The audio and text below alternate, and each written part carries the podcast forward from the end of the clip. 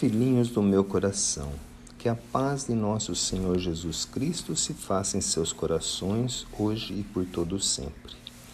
Filhinhos, minhas palavras têm uma só finalidade, a de trazer a vocês mais um pouco de assunto para meditarmos e compreendermos a lição que nos foi trazida para o aprendizado, que hoje nos fala, nos traz a ideia do dia do juízo final.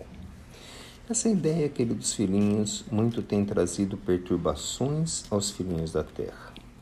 Antes que a crença na eternidade da vida faça morada no coração do filho, ele acreditará que haverá um momento único onde todos os seus atos e pensamentos serão julgados e analisados por alguém que lhes trará a recompensa ou a punição.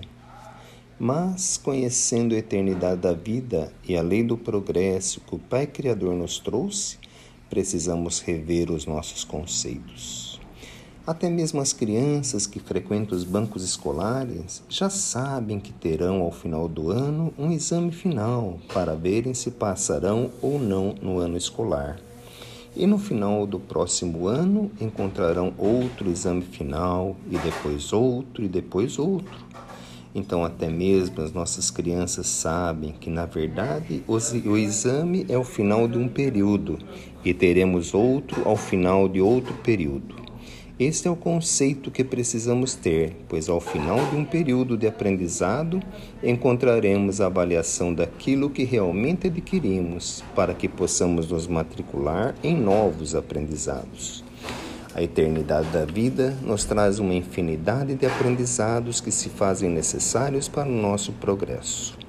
Todos os dias são dias de avaliação. Todos os dias podemos avaliar o que fizemos nas 24 horas do dia para podermos fazer melhor nas próximas 24 horas. Então, queridos filhinhos, podemos dizer que todos os dias é o dia do juízo final do que fizemos até hoje para reavaliarmos e procurarmos fazer melhor a partir do dia de amanhã. É este mesmo conceito pelo qual aprendemos que o Natal do cristão é todos os dias, pois poderemos ter Jesus pequenino nascendo em nossos corações todos os dias.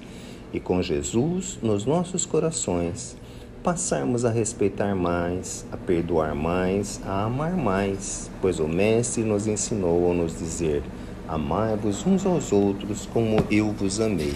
Amadeus.